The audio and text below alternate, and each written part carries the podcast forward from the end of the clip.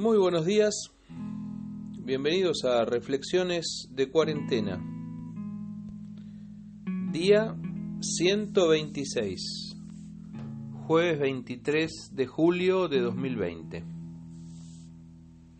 Hoy compartimos gente enferma.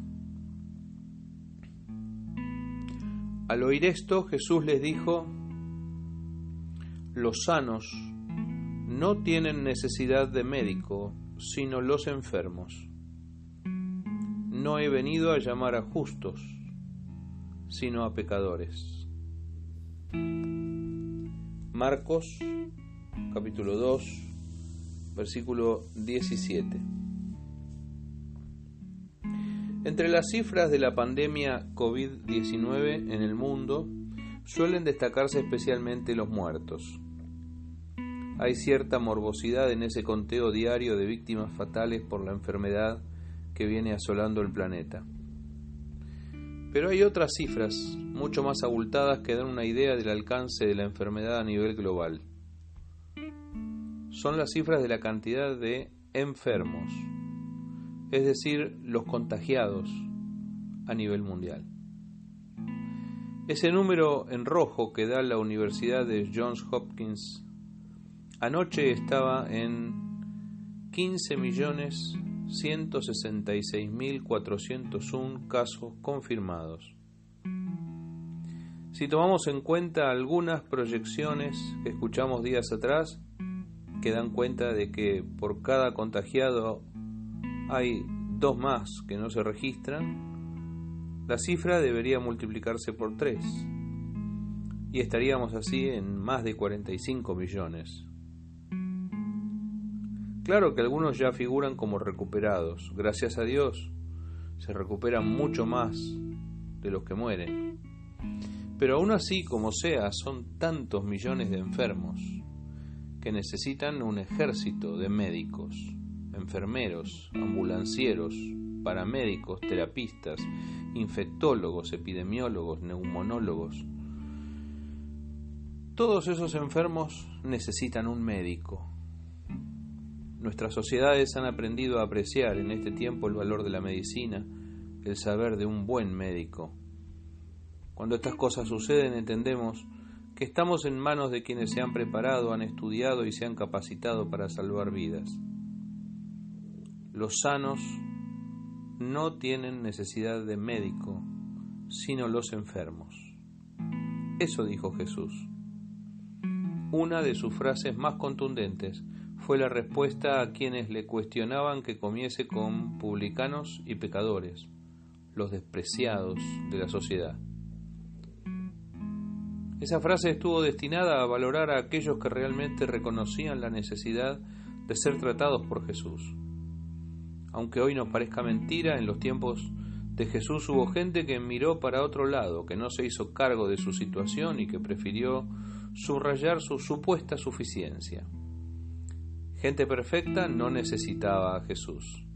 Gente que podía salvarse sola no necesitaba un Salvador. Gente que se las sabía todas no necesitaba de un maestro. Por eso Jesús les habló a los humildes, a los sencillos, a los que eran conscientes de su necesidad. Irónicamente parece decirles a los escribas y fariseos profesionales de la religión oficial, ustedes que piensan que son gente sana, no me necesitan a mí. Mi ocupación, mi dedicación, todo mi ministerio está enfocado en aquellos que saben que no pueden salvarse solos y que vienen a mí en la más absoluta orfandad. Jesús dijo entonces, los sanos no tienen necesidad de médico, sino los enfermos. Y agregó, no he venido a llamar a los justos, o a los que se creen justos, sino a los pecadores al arrepentimiento. ¿Quién podría llamarse justo delante de Jesús? La Biblia dice claramente no hay justo ni aún uno. Por lo tanto, todos somos deudores delante de Jesús. Hoy que tantos enfermos necesitan un médico, hoy que los enfermos se cuentan por millones o por decenas de millones alrededor del mundo, Hoy que no alcanzan los médicos en algunos países para atender a tanta enfermedad, Hoy que no alcanzan las camas de los sistemas de salud que parecen fatigados y estresados, es bueno recordar que hay otra pandemia mucho más extendida que la del coronavirus en este mundo. Es la pandemia de la gente que le ha dado la espalda a Jesús, que vive sin querer creer, que vive pensando como los fariseos, que son sanos, que no necesitan de médico. Esa gente es la enorme mayoría en la población mundial. Yo no sé de qué lado estás, pero sé que todos necesitamos ubicarnos en el lugar donde Jesús quiere encontrarnos. Vos y yo somos no precisamente gente sana, no somos de los que pueden prescindir de Jesús.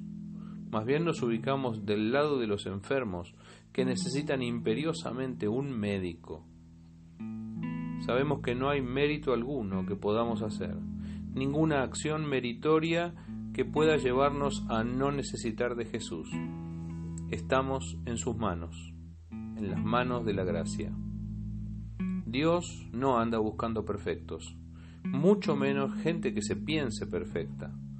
Anda buscando gente con errores, como vos y yo, que sea capaz de reconocerlos que esté dispuesta a seguir al Maestro, a nuestro Señor Jesús, médico del alma, Maestro de la vida. Créeme que cuando te encuentra hay una sonrisa en el cielo. Que Dios te bendiga.